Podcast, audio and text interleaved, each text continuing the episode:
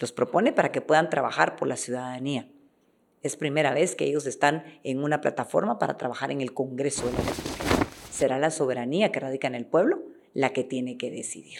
Ahora, ninguno de ellos ha sido acusado de malos manejos o de fondos públicos o de corrupción. Se les está acusando por una decisión política, eso es política, pero ellos no tienen ninguna acusación en su contra, como yo tampoco la tengo nunca.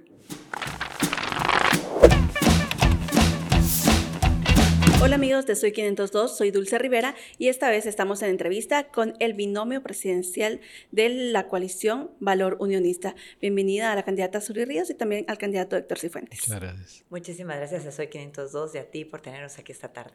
Pues muchísimas gracias. Vamos a empezar de lleno ya con esta entrevista y nos gustaría para iniciar en 30 segundos nos pudiera decir quién es Suri Ríos. Bueno, pues yo soy una mujer cristiana, esposa de Greg, mamá de Marisú tengo cuatro perritos, Boo, Ru, Cookie y Lizzie. Soy maestra de educación primaria urbana, tengo profesorado en letras, soy politóloga, la colegiada 299, tengo una maestría en política y he cerrado un doctorado también en alta dirección política. Soy una mujer que quiere ser servidora de la nación y que estoy dispuesta a cambiar la historia de este país trabajando y sirviendo a todos los guatemaltecos. ¿Quién es Héctor Cifuentes? Soy abogado y notario, 46 años de ejercicio. Di 20 años clases en la Universidad de San Carlos. Eh, participé en política partidaria. Estaba retirado de toda actividad partidaria y la función pública. Y la licenciada Ríos, el 9 de diciembre, me propuso que fuera su compañero de fórmula. Candidata, ¿cómo es que usted llega al partido Valor eh, y, cómo es que se mantiene en la relación con esta agrupación política? Bueno, realmente yo era presidenta del Consejo Político del Partido Valor desde que empezamos a fundarlo y a recabar, recaudar firmas y pedirle a la gente que se uniera a un nuevo proyecto político, construirlo a nivel municipal y a nivel departamental. Y es un partido donde hay mucha gente joven, muchas mujeres participando y sobre todo que tiene valores claros de Dios como, como centro de nuestras vidas, independientemente de qué religión profesemos, de nuestro amor a la familia, a la vida, nuestra responsabilidad por la propiedad y todos los valores fundamentales del liberalismo clásico. Usted dice que llegó eh, por invitación de, de Suri Ríos al Partido Valor. ¿Cómo fue ese acercamiento? El 9 de diciembre estaba bañándome cuando me avisa mi esposa que, me apure en el baño porque eh, hay una visita que va camino a la casa. Yo pregunto quién y me dice Suri Ríos. ¿Quién? Suri Ríos. Y bueno, ahorita me apuro. ¿En cuánto viene? En tres minutos. Entonces corrí mucho y, atendí a Suri que, llegó a mi casa eh, a hacerme la propuesta de que fuera su compañero de fórmula. Y yo acepté y aquí estoy de candidato. El plan de gobierno del partido eh, Valor, eh, ¿cómo se condiciona o cómo se, se llega a agrupar con, con, las mismas propuestas que tenía Unionista? Porque ahora van en una coalición. Así es, Dulce, es muy interesante porque Héctor y yo fuimos adversarios políticos en el Congreso. Los dos fuimos diputados en el Congreso de la República y realmente hoy estamos aquí juntos presentándole al pueblo de Guatemala una plataforma de trabajo porque coincidimos en valores fundamentales para ambas agrupaciones políticas. Antes de construir qué queríamos hacer como un programa de gobierno, hicimos un credo, una plataforma de fundamentos, de principios y valores que tenemos en común para trabajar una plataforma política. Y esos son los que mencioné anteriormente. Nuestro amor a Dios, independientemente de la religión que profesemos, nuestro amor a la vida desde el momento de su concepción, nuestro respeto a la familia, nuestro respeto a la propiedad privada, a la búsqueda de la felicidad. Y a partir de eso ya construimos un programa de gobierno con temas de seguridad, educación, salud y economía. ¿Y cuáles son esos principales ejes que plantean ustedes? Bueno, cada eje tiene eh, postulados específicos. En el eje de seguridad, por ejemplo, queremos retomar el control territorial, el control aéreo, el control marítimo, el control migratorio. Queremos trabajar en una eficiente ejecución presupuestaria y destinación de recursos a las fuerzas de seguridad. Queremos trabajar en una eficiente calidad del gasto. Queremos que nuestras fuerzas de seguridad cuenten con el armamento, con el equipo, con la tecnología, porque imagínate que más del 60%, por ejemplo, de la flota vehicular de la PNC está ahí parqueada porque no tiene mantenimiento a las unidades móviles. Entonces necesitamos eficiencia. Y por otra parte, todo el tema del control penitenciario, porque desde ahí se están manejando las extorsiones, robos y por supuesto amenazas, ¿no? es lo que está pasando en las calles día a día, secuestros, violaciones. Entonces el tema de la seguridad nacional, para empezar, es una prioridad para nosotros porque es una de las principales funciones del gobierno de la República, proveer seguridad para la vida y para la propiedad de las personas. Además, ¿qué otros ejes creería que serían fundamentales que se tienen que aplicar y poner atención en Guatemala? El empleo. La verdad que es una urgencia nacional porque nos lo piden en todos lados, resolver el tema económico.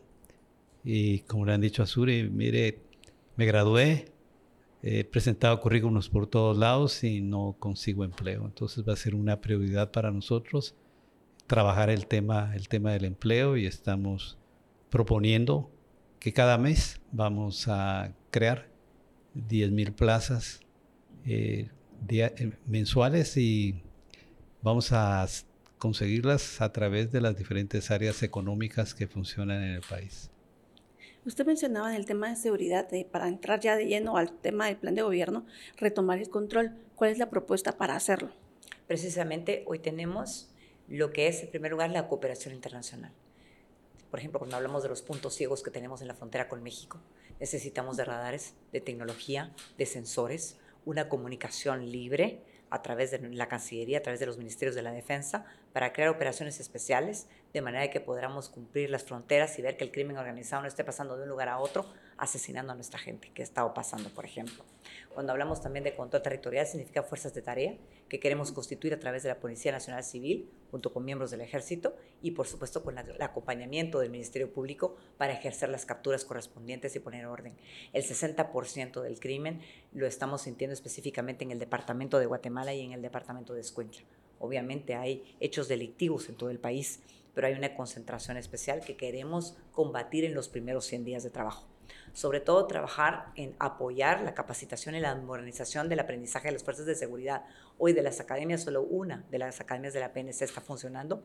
Eso significa inversión, eso significa tecnología y acompañamiento. Tenemos que depurar además las fuerzas de seguridad. Así como hay elementos que trabajan y que están cumpliendo con su deber, hay algunos elementos que se han contaminado y que han pasado a ser parte de las filas del crimen organizado. Muchos de estos miembros están, por ejemplo, en el sistema penitenciario y por eso hay que aplicar la ley del sistema penitenciario y hacer un control de seguridad allí también. Además, una reclasificación de los privados de libertad y, por supuesto, tenemos que trabajar en la construcción de cárceles de alta seguridad y si países vecinos lo han hecho efectivamente, nosotros también lo podemos hacer. Yo creo que todo está en que tengamos el compromiso y sobre todo el carácter y la firmeza para aplicar las decisiones en los temas de seguridad pública. Las fuerzas de tarea que menciona, ¿qué está pasando con las actuales? ¿Ya no están funcionando? ¿Se deben de crear otras especializadas? Pues las actuales que están haciendo y cómo están funcionando es una responsabilidad del organismo ejecutivo y del Consejo Nacional de Seguridad que preside el presidente de la República. Si no están funcionando es porque no ha tenido el carácter y la firmeza para hacer las operaciones y dirigir el tema de seguridad pública en el Estado. Pero nosotros lo vamos a hacer bien, reorganizando, depurando y asignando los recursos necesarios para seguridad y defensa. Porque hay recursos, pero no se ejecutan al 100. No les llega la tecnología, no tienen los vehículos, no tienen el armamento, no tienen los radares. Ahí está Crime Stoppers, por ejemplo, haciendo una gran labor con las denuncias y las respuestas a la emergencia. Pero, por ejemplo, ¿dónde hay una línea que realmente divide el trabajo a quién debe responder a una llamada de emergencia? Gracias a Dios que tenemos los bomberos, pero en Guatemala cualquier evento que pasa llamen a los bomberos, es un evento de seguridad los bomberos, si es un robo llamemos a los bomberos, si es un asalto llamemos a los bomberos, pero realmente tiene que haber un canal de denuncia y un canal de respuesta por parte del Estado. Las cárceles de máxima seguridad, ¿cuántas propone? Vea, vamos a analizarlo y vamos a estudiarlo, pero creo que no deben ser menos de tres.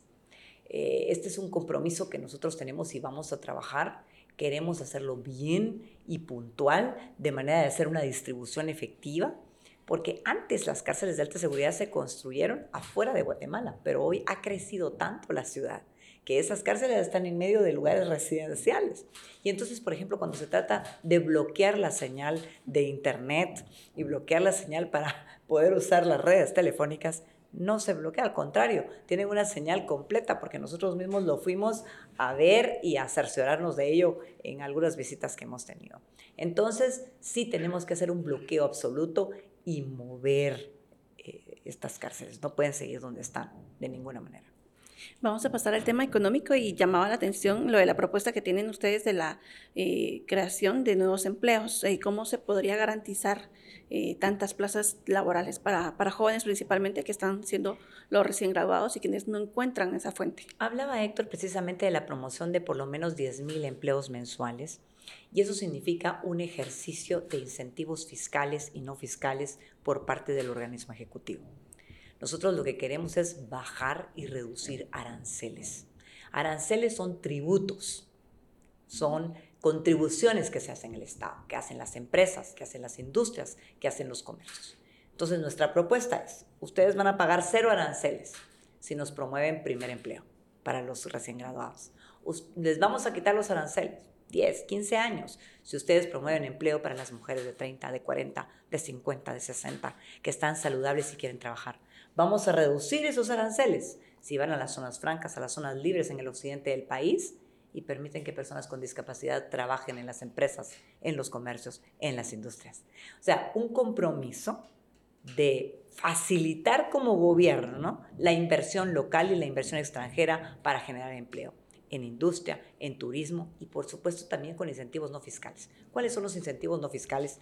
Capacitación, educación, tecnológicos, institutos experimentales, carreteras, inversión en infraestructura, enseñar el idioma inglés, oficializarlo como parte del sistema de educación público, agua potable, conectividad, electrificación, de modo sostenible o el modo eh, que acostumbramos, renovable o no renovable.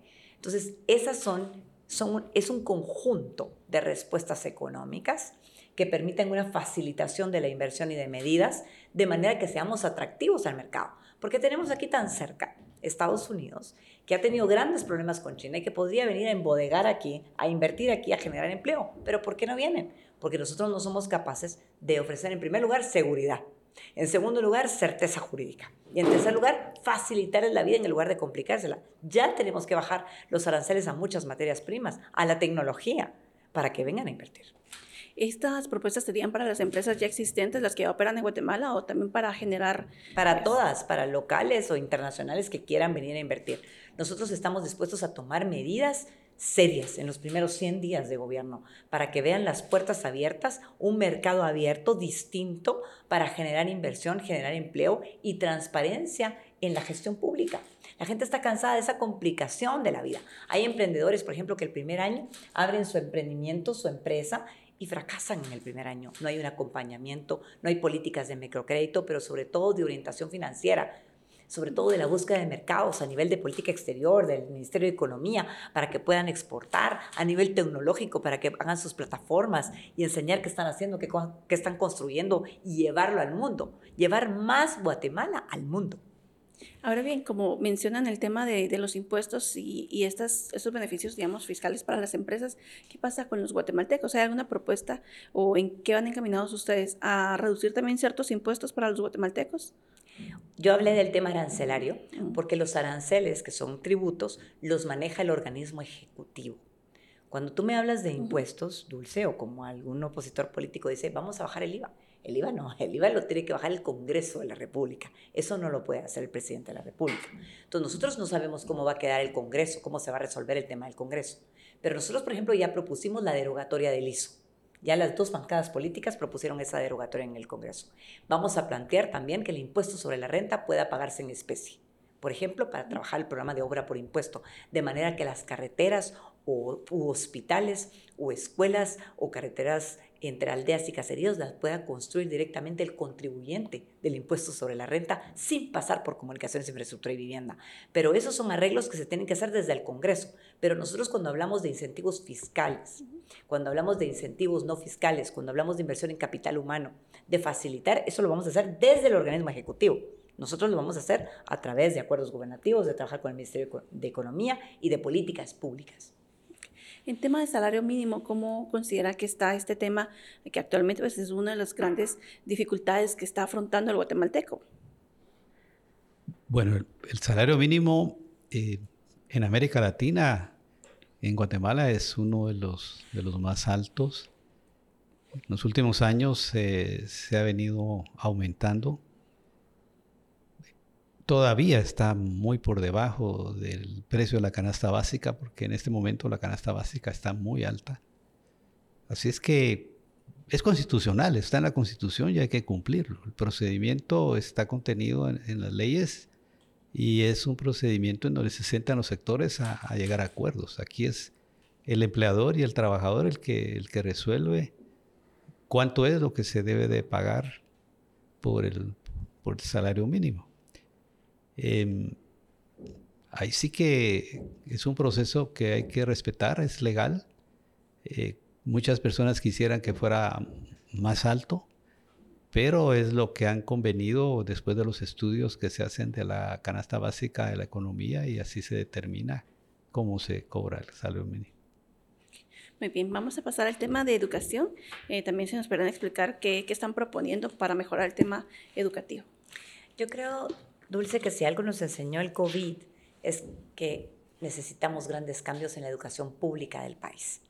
Y no retrocedimos dos o tres años en educación pública, retrocedimos quizá diez años en educación pública. Así que nosotros queremos retomar la escuela y volverla el centro de la comunidad. Queremos que en la escuela, en primer lugar, los niños se alimenten bien, con su desayuno, con su almuerzo, con su refacción. Queremos que en la escuela, además de que ya es oficial en la enseñanza del idioma español y de los idiomas mayas, queremos que se enseñe oficialmente y se incorpore al currículum el idioma inglés. Queremos que en las escuelas hayan las computadoras y también, por ejemplo, la telesecundaria debidamente equipado para el uso de todos los alumnos que ingresen a la escuela.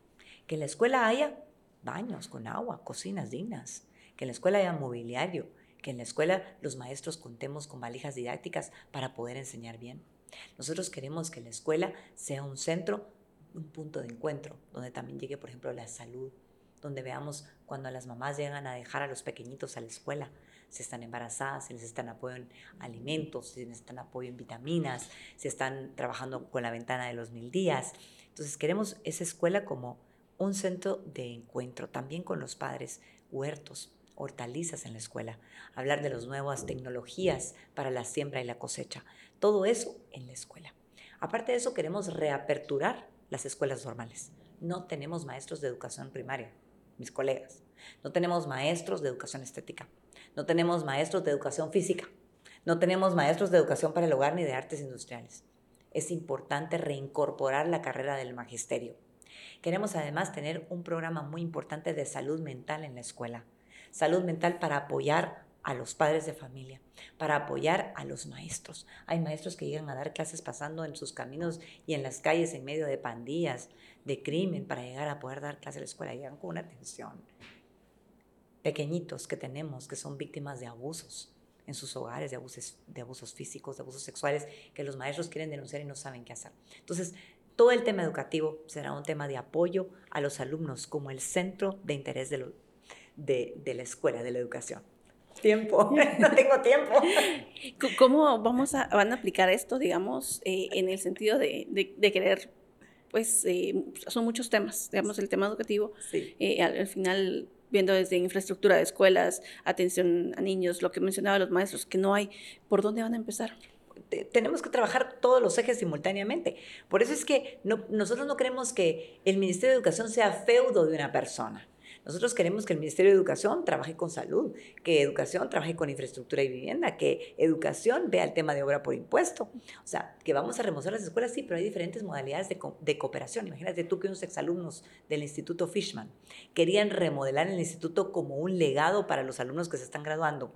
Ellos ponían el dinero, los recursos, ellos lo iban a hacer con sus empresas o contratando ellos mismos. ¿Crees tú que la ministra de Educación dio permiso? Dijo que no, que si iban a dar fondos tenía que ser a través del Ministerio de Educación. ¿A cuenta de qué? Hay diferentes modalidades de cooperación en alianza público-privada, en contratos, en apoyo, en comunidades, en sociedad civil, en academia, que quiere invertir y apoyar, por ejemplo, el remozamiento de escuelas. Entonces, lo que tenemos que hacer es abrir las puertas, trabajar transversalmente en tecnología, con plataformas educativas, en conectividad. Hay muchas personas que quieren apoyar en los programas pero no lo permitimos. Todos quieren que sea centralizado los mismos. Yo te diría que realmente en el Ministerio de Educación quien manda es Joviel y no la ministra.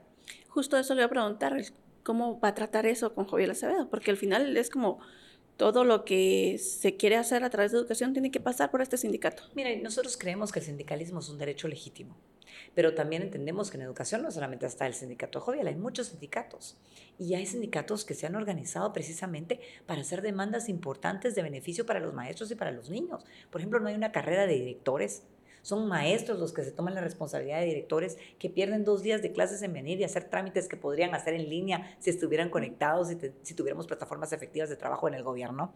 Entonces, hay demandas de verdad loables y de reconocimiento que tienen razón. Ahora, Jovial, como en toda institución hay buenos y hay malos, es de los que ha practicado el sindicalismo a la antigua, de los que no se ha renovado en las ideas y que quiere él justificar un manejo individual de recursos. Eso no es.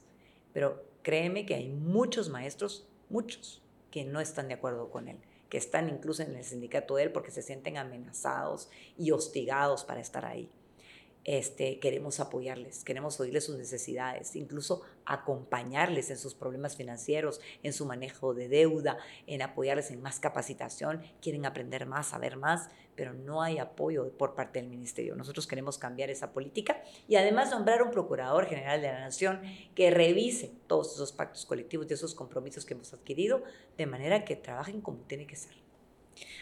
En otro tema que también hay sindicatos y muy fuertes es el tema de salud. ¿Cómo van a tratar ese tema? Bueno, como te he dicho, el sindicalismo nosotros creemos que es un derecho legítimo. Durante el COVID yo vi sindicatos de salud organizados apoyando a los pacientes. Los mismos médicos, enfermeros poniendo sus vehículos para trasladar a pacientes, a niños.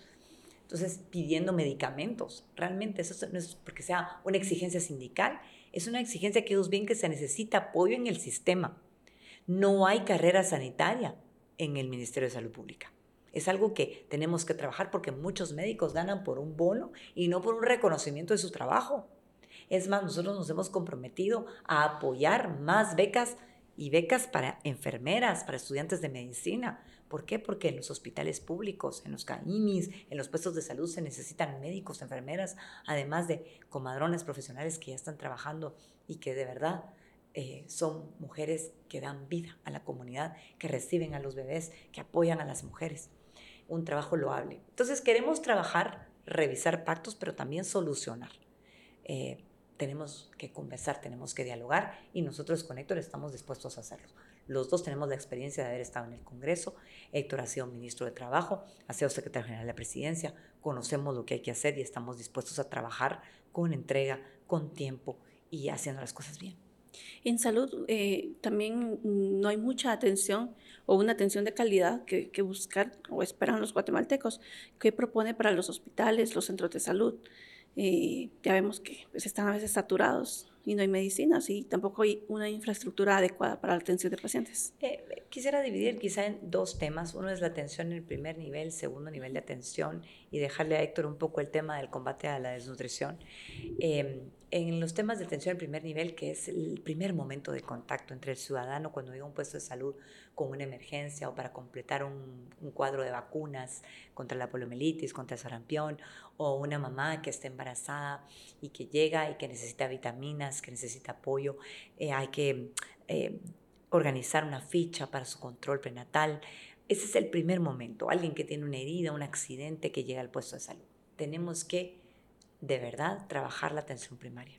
Debe ser una prioridad, porque esa parte de prevención en alimentación, en cuidados, es vital para después no tener que caer en tantas enfermedades catastróficas. Esa es una inversión primaria. En segundo lugar, trabajar en esa carrera sanitaria para respaldar nuestros médicos, enfermeras y comadronas. En tercer lugar, muchas personas van por medicamentos a Tapachula, al Salvador, incluso si tienen familias en Estados Unidos, les piden, mira, por favor, mándame una caja de este medicamento que está en el counter en muchos lugares en, Estados Unidos. ¿Por qué es tan cara la medicina en Guatemala? Precisamente por los aranceles, esos tributos de los costos aduaneros de ingreso, esos tributos por el registro de marca, esos tributos por el registro de marca en el laboratorio clínico. Entonces, eso más eso más eso son miles de quetzales de diferencia por cada medicamento y una falta de apertura de mercados para que bajen los precios. Me interrumpen el tiempo, pero yo quiero que hablemos una pizca de la desnutrición. Este es un problema que va a ser prioridad para nuestro gobierno. No podemos aceptar que seamos el primer país en América Latina en desnutrición. No podemos aceptar que seamos el sexto país en el mundo en desnutrición. Esta es una vergüenza para, para Guatemala y es una prioridad para nosotros enfrentar el tema. Hay un grupo de personas que están trabajando este tema y nosotros nos queremos sumar a esta gran cruzada nacional contra la desnutrición y el gobierno va a ser la vanguardia de esta gran cruzada. Y lo primero que vamos a hacer es empezar a revisar los recursos que se han estado utilizando para combatir la desnutrición. 10 mil millones de quexales fueron asignados este año a ocho ministerios, cuatro secretarías, cinco dependencias descentralizadas para trabajar este tema. Lo primero que vamos a hacer es, eh, desde que empecemos en el gobierno del año entrante, preguntarles en qué se ha gastado el dinero y eso es lo que vamos a trabajar. Y sobre todo en el tema del agua, porque independientemente de todas las operaciones que se han hecho Pacto Hambre Cero, con ASAN, CESAN, hemos descubierto que el problema grande por el que no avanzamos en ese combate es porque no hay agua potable en las comunidades. Y hay algunas personas que prefieren que sea así para tener negocio con las pipas de agua y venderle a la comunidad las pipas de agua. Es una barbaridad, porque las mujeres necesitan agua potable para cocinar, para sus alimentos, para mandar a los niños limpios a la escuela. Necesitamos, y hoy hay países que tienen ejemplo de hasta en desiertos traer agua a la comunidad, porque nosotros no. Ahí es donde tiene que ser dirigida, hablábamos con Héctor, la cooperación al agua potable, al saneamiento ambiental, todo el tema de letrinas. Eso es urgente para combatir la desnutrición operaciones que sí funcionen y colaboración y cooperación en esas áreas. Nos urge el agua potable, hasta para riego. Ahí ver la calidad de agua con la que regamos. Después no exportamos los productos con las condiciones fitosanitarias que exigen en el exterior. Claro. Candidata, ahora en el tema de infraestructura, nos gustaría también que nos planteara qué es la, la propuesta principal que tienen ustedes como coalición. Bueno, nosotros quisiéramos crecer económicamente por lo menos un 6%, construir por lo menos 2.000 kilómetros, eso es lo que quisiéramos, este, trabajar en infraestructura a través de esa operación que hablaba yo de obra por impuesto, de manera que tengamos nuevas modalidades de cooperación, alianzas públicas privadas, concesiones, contratos, y de esa manera mejorar la infraestructura del país.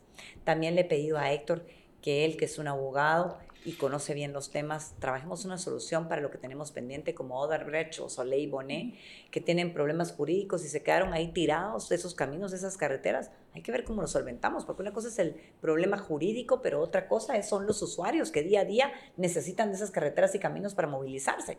Entonces, sí queremos eh, abrirnos a todos esos, esos temas de infraestructura para permitir la inversión en el país. Es una prioridad. Y mucha gente me dice, Suri, es cierto que tenemos deuda pero todavía tenemos espacio de crédito en los organismos internacionales. De hecho, somos el tercer país en América Latina con menor deuda per cápita. Entonces me dicen, si nos vamos a endeudar, Sudi, que sea en infraestructura, que sea por la infraestructura, que no sea por 0,29, que no sea por contratos o gastos superfluos, que sea por infraestructura. Y eso significa carreteras, eso significa eh, remozamiento de hospitales, eso significa remozamiento de escuelas, eso significa eh, carreteras entre aldeas y caseríos y también facilitar el proceso interno. ¿Por qué? Porque tenemos, por ejemplo, la Secretaría eh, General de Planificación Económica, que para dar un estudio o para darle visto bueno a, una, a un trazo de una carretera o de un camino, a veces se tarda hasta tres años para autorizar ese trazo. Entonces, tenemos que revisar eso y aligerar el paso. No me da tiempo. Seguimos en entrevista con el binomio presidencial de la coalición Valor Unionista. Y bueno, vamos a continuar con esta entrevista y nos gustaría que nos planteara eh, quiénes están eh, dándole los aportes financieros o financiando la campaña política. Mira, este, nuestra secretaria general nacional, Ingrid Bernat Cofiño, hace una publicación y de hecho somos el partido político que más ha reportado al Tribunal Supremo Electoral y no se refleja en lo que vemos en las calles porque vemos más propaganda de otros partidos políticos que de nosotros, pero la mayoría son miembros del partido, eh, empresarios jóvenes, comerciantes jóvenes. Ella ha publicado las listas, están ahí con los nombres, yo no los recuerdo de memoria, pero están ahí publicados en el portal con total transparencia. Nosotros creemos que la transparencia en el rendimiento de cuentas es lo más importante. Nosotros no tenemos eh, más que gente joven y voluntarios eh, participando. No tenemos ningún capital grande que nos esté financiando. no hemos requerido ni tenido ninguna contribución de nivel internacional, sino que todo ha sido conforme a la ley. Vamos a hacer algunas preguntas para plantear casos hipotéticos de llegar ustedes a la presidencia para saber qué tipo de decisiones tomarían. Eh, por ejemplo, usted también decía, no se sabe cómo va a quedar el Congreso de la República con esta elección, pero ¿con qué bancadas cree que usted sí podría hacer algún tipo de alianzas o acuerdos para aprobar leyes que les ayudarían a ustedes a gobernar? Bueno, en primer lugar, tenemos que respetar que hay pesos y contrapesos en la Constitución y que los organismos del Estado son independientes, aunque sean eh, miembros y diputados de nuestra coalición política, ellos tienen su manera de trabajar. Uno, dos, yo no creo que las alianzas sean por partido político, las alianzas son por proyectos nacionales. Y eso yo lo aprendí siendo congresista, cuando por ejemplo aprobamos la ley contra la trata y la violencia sexual. Yo tenía cuatro diputados de mi partido sin embargo hice alianza con todos los partidos necesarios. ¿Por qué? Porque no era una alianza política, era una alianza de un proyecto. Y ahí tenían que estar todos los partidos que tenían que estar, no importaba si eran de izquierda, de derecha o de centro. Lo que importaba era sacar la ley adelante para que hoy tengamos la ley. O cuando aprobamos la ley alerta al Baquenet, casi que por unanimidad en el Congreso, yo tenía cuatro diputados pero trabajamos esos proyectos porque eran de interés nacional. Yo lo que espero es que los, la representación en el Congreso apoye los proyectos que nosotros queremos llevar a cabo a la nación, porque son proyectos de interés nacional. Y por eso me interesa tanto, Dulce, socializarlos con los medios de comunicación, socializarlos en las redes sociales, para que la ciudadanía se entere de cuáles son esos proyectos y ellos mismos vayan con sus congresistas y les hablen de la necesidad de reducir impuestos, de trabajar juntos, de ver proyectos de infraestructura, de aprobar tratados internacionales, de aprobar mayores presupuestos para la tercera edad, para los niños, para los bancos donde el Estado tenga participación, para que podamos dar políticas de microcréditos y créditos a los cooperativistas o a los emprendedores. Me explico. Entonces no se trata de con quién puedo participar, se trata de llevar adelante el proyecto que es necesario para el país. En 2026 termina el periodo de la actual fiscal general eh, y si ella se vuelve a postular al cargo y a usted le llega en la terna final eh, la, candidatura de ella para, para ser reelecta, ¿usted la reelegiría para que continuara al frente del Ministerio Público? Mira, ella ha sido electa por el presidente actual para que esté un tiempo ahí de, cuatro, años, Le quedan dos. Y exactamente. Y yo voy a respetar el tiempo que, que ella esté ahí como fiscal nombrada.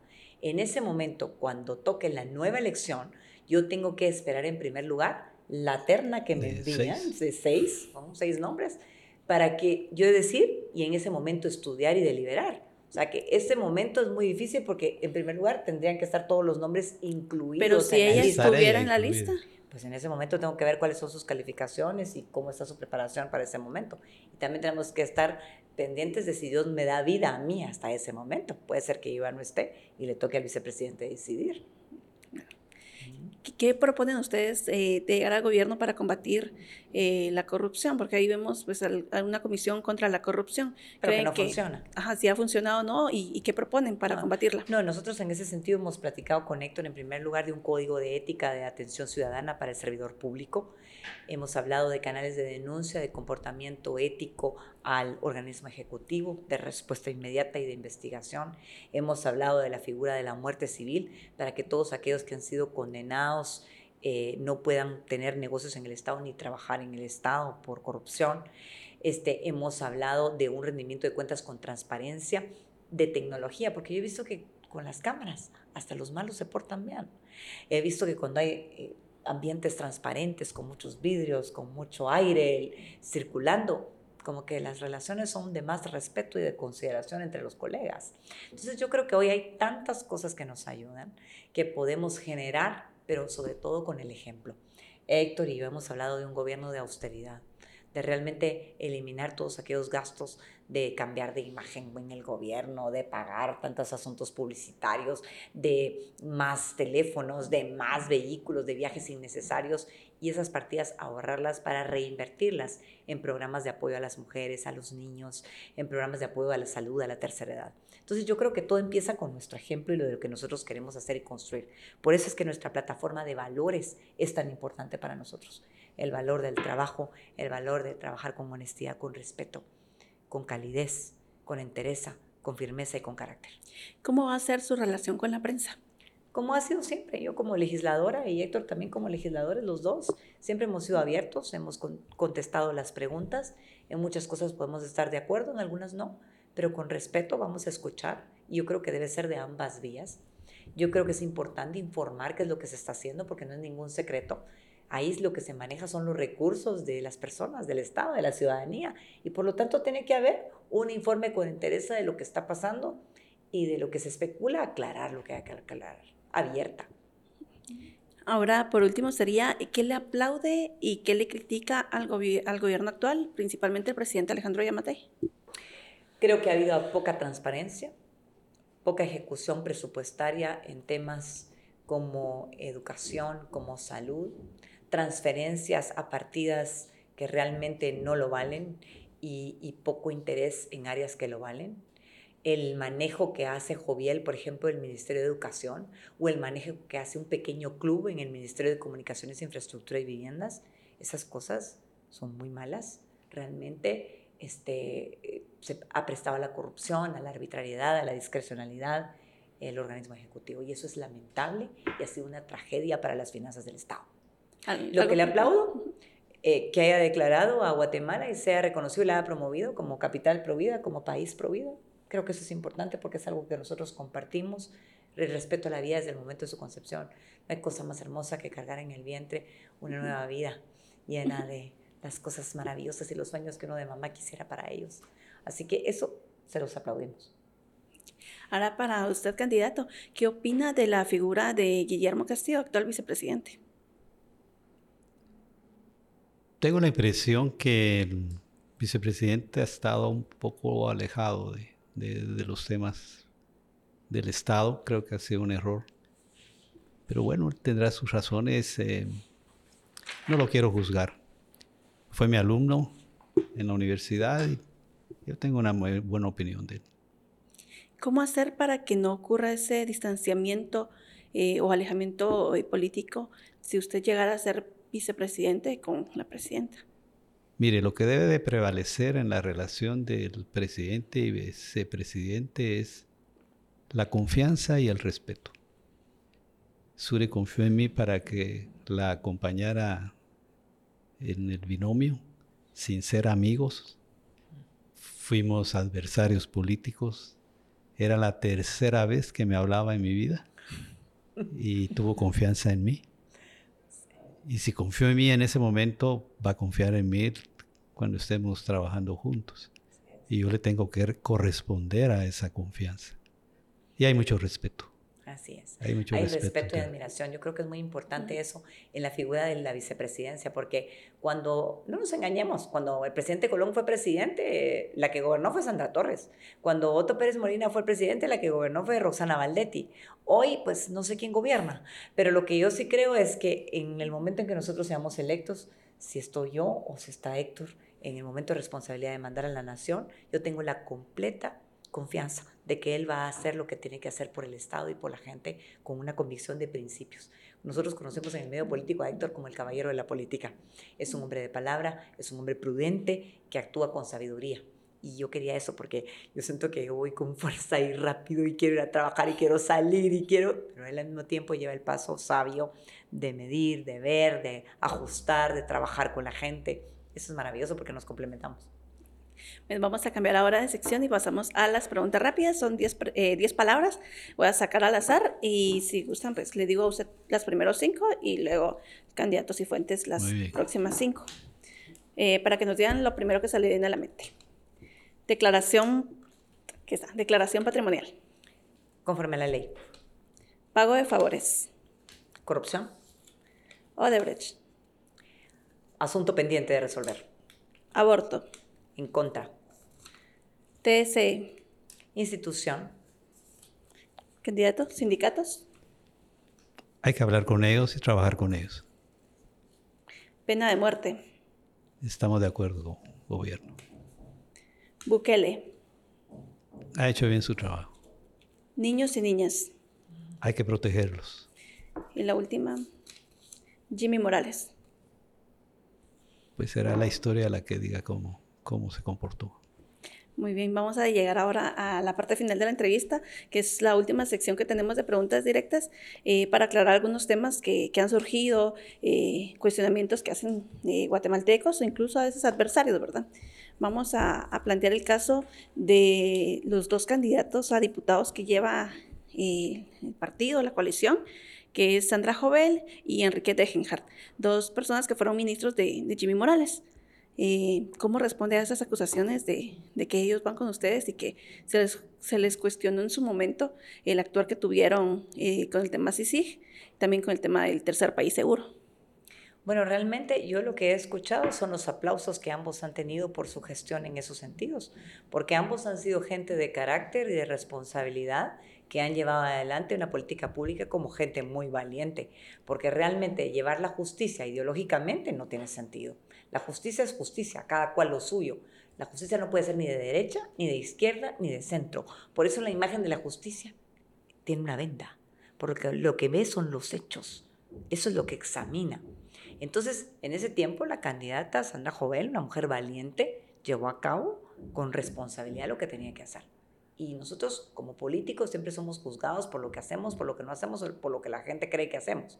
Ahora, ellos son propuestos, no por mí, son propuestos por una asamblea de partidos políticos que los propone a ellos como candidatos para la nación. Los propone para que puedan trabajar por la ciudadanía.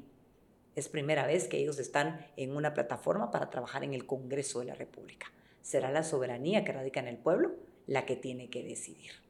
Ahora, ninguno de ellos ha sido acusado de malos manejos o de fondos públicos o de corrupción. Se les está acusando por una decisión política, eso es política, pero ellos no tienen ninguna acusación en su contra, como yo tampoco la tengo nunca. Justo de la soberanía, eh, el candidato de Gengar habla mucho de esa independencia, pero eh, también cuando él firma el acuerdo con Estados Unidos, se habla que hubo una cierta presión de Estados Unidos para que se llegara a ese acuerdo que terminó finalmente con el tercer país seguro. Pero la política exterior la maneja el presidente de la República. ¿Quién era el presidente de la República en ese tiempo? Él es el responsable de la política exterior. Él es el que tiene que ver. Yo, como presidente, como primera servidora de la nación, soy responsable de la política exterior que llevo a cabo y cómo la trabajo. El canciller trabaja conmigo, el ministro de Gobernación trabaja conmigo, el ministro de la Defensa, pero la responsable soy yo, porque eso es lo que dice la Constitución Política de la República. Entonces, si tuvimos una política exitosa o no exitosa en el tema migratorio y en el lugar de construir muros tenemos que construir puentes sociales de inversión, de empleo y de oportunidades, ese es un tema que hay que preguntarle al expresidente Morales. También otra pregunta que surge es sobre el ex candidato porque ya no se le dejó participar Jaime Martínez Loaiza, que iba como candidato alcalde por, ustedes y que está en cumplimiento de una condena por tráfico de influencias.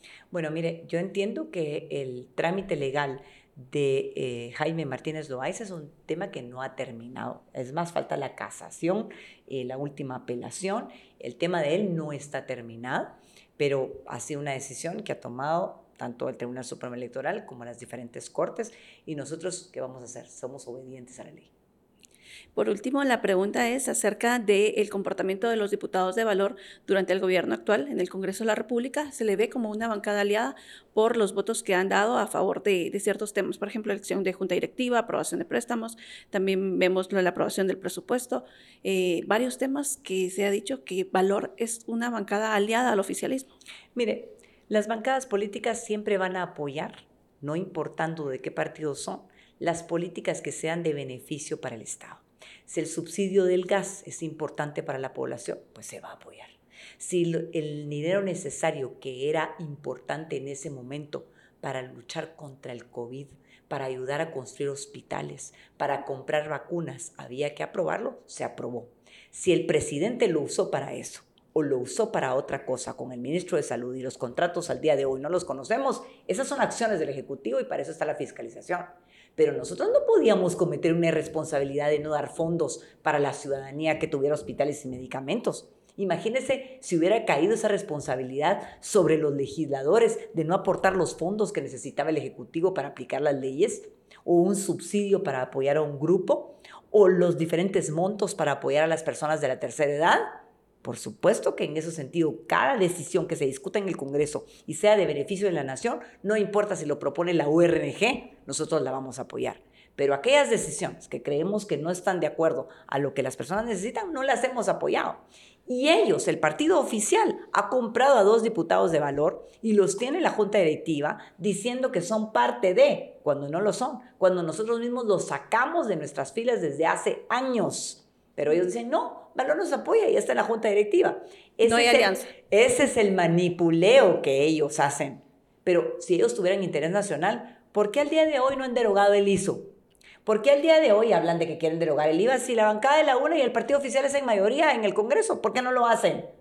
Entonces, no, perdone, pero una cosa es una cosa y otra cosa es otra. Y qué bueno que usted me lo, me lo pregunta, porque yo he oído algún candidato que habla todo el tiempo de que no, que sus diputados, las alianzas en el Congreso son por proyectos políticos de Estado, así tienen que ser enfocadas. Yo fui diputada y apoyé como diputada propuestas que hizo el presidente Berché, propuestas que hizo el presidente Colón, propuestas que hizo el presidente Portillo, propuestas que hicieron en el Congreso porque creí que eran de beneficio para la nación. E igual ellos como partidos políticos apoyaron propuestas como las que le mencioné. Entonces, no se trata de alianzas, sino que se trata de temas políticos de decisión. muy bien, terminamos ya con esta entrevista. Si quisieran despedirse, pues tienen un minuto para hacerlo. Muchas gracias. Agradecemos a Soy 502. Le decimos a los guatemaltecos que el 25 de junio van a estar ante las urnas, que lo que Suri y yo queremos es trabajar para Guatemala, queremos servir a los guatemaltecos, queremos que las condiciones de vida de los guatemaltecos mejoren, que nuestros hermanos guatemaltecos que migran no tengan que seguir viajando hacia el norte poniendo en riesgo su vida. Eh, nos interesa apoyar a los niños, a los jóvenes, a las mujeres, a las personas de la tercera edad. Queremos apoyar a la gente del interior de la República que nos ha pedido que, los apoyemos en sus programas de centros de salud, hospitales, carreteras. Les surgen carreteras a muchos de ellos para sacar sus productos. Hay localidades en el interior de la República que se tardan ocho horas en llegar a la ciudad y eso para ellos es terrible. Y queremos apoyar a Guatemala, a los guatemaltecos, y por eso les pedimos que nos acompañen el 25 de junio y que voten por la coalición Valor Unionista. No nos engañemos, para cambiar la historia de la nación necesitamos carácter, necesitamos firmeza, compromiso por el país, pero sobre todo defender nuestros valores, defender la vida, defender nuestros principios, defender nuestra creencia, y eso es lo que Guatemala y la familia guatemalteca queremos. Por eso es que este 25 de junio nuestro encuentro es con la historia. Y yo les quiero pedir que ante Dios vayamos a las urnas, vayamos a votar. No dejemos que otros decidan por nosotros. Vamos desde muy temprano en familia y votemos con valor y por valor. Este es nuestro momento. Héctor y yo queremos servirles, queremos trabajar por ustedes con amor, con dedicación y con mucha responsabilidad y firmeza. Buenos días.